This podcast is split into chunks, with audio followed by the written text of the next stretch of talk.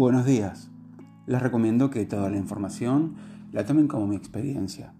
Siempre recomiendo asistir a ayuda terapéutica psicológica o acompañamiento de coaching como yo lo hago y estos temas también fueron debatidos en esos espacios. Enmendar la manifestación lo llamo como darle atención a lo que se está manifestando, ya sea corporal o mentalmente. Todo lo contrario a tapar, mirar para otro lado o no dar importancia a lo que está manifestando nuestro ser. Las manifestaciones pueden presentarse de muchas y distintas maneras y siempre significa algo. Hay algo que debemos atender, algo que nos está dando una alarma. Así como cuando nos duele alguna parte del cuerpo y tomamos algún medicamento para aplacar el dolor, sin embargo, no es más que tapar lo que estamos sintiendo y en realidad habría que ocuparse de la raíz del problema. A su vez, las manifestaciones en nuestra conducta y estados de ánimos nos dan la pauta que hay algo no, trabajado a nivel eh, consciente y requiere que no lo posterguemos más. Lo que se manifiesta merece ser tratado, sanado y enmendado. Si no, va a volver a repetirse una y otra vez y la resistencia al cambio y la incomodidad va a ser tan grande que a la larga no nos va a quedar otra.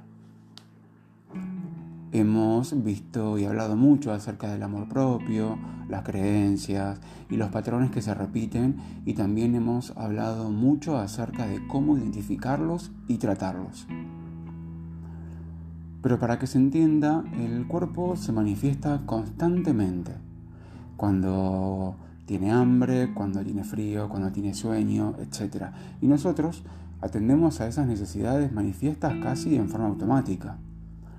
No nos ponemos a pensar qué deberíamos hacer o cuál sería la forma más efectiva o analizar entre varias opciones. Si tenemos frío, vamos y nos abrigamos sin ningún tipo de análisis. Sin embargo, no sucede lo mismo cuando se manifiestan otro tipo de dolencias corporales o conductas y sobre todo comportamientos. El cuestionamiento de por qué aparece tal o cual debería ser tan automático como los ejemplos anteriores.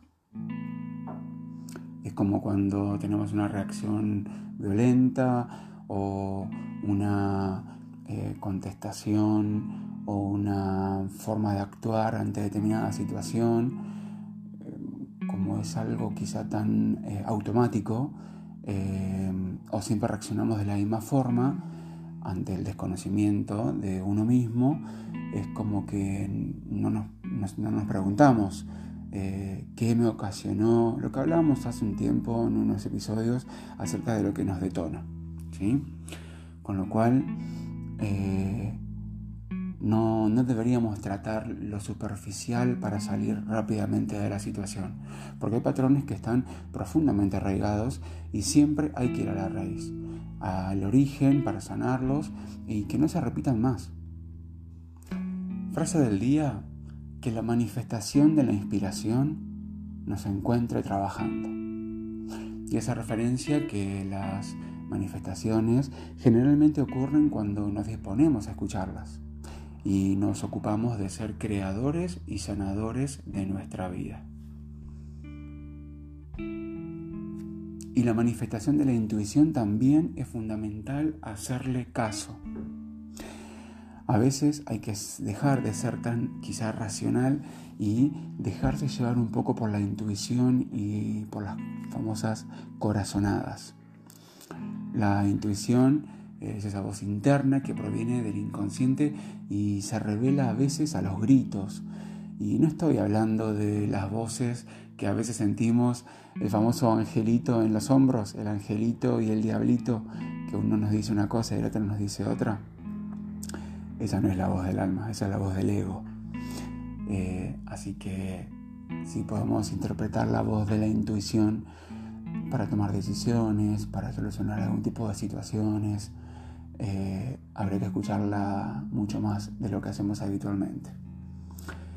Así que entre nosotros, ¿qué cosas ya no podés sostener más y que se están manifestando corporalmente,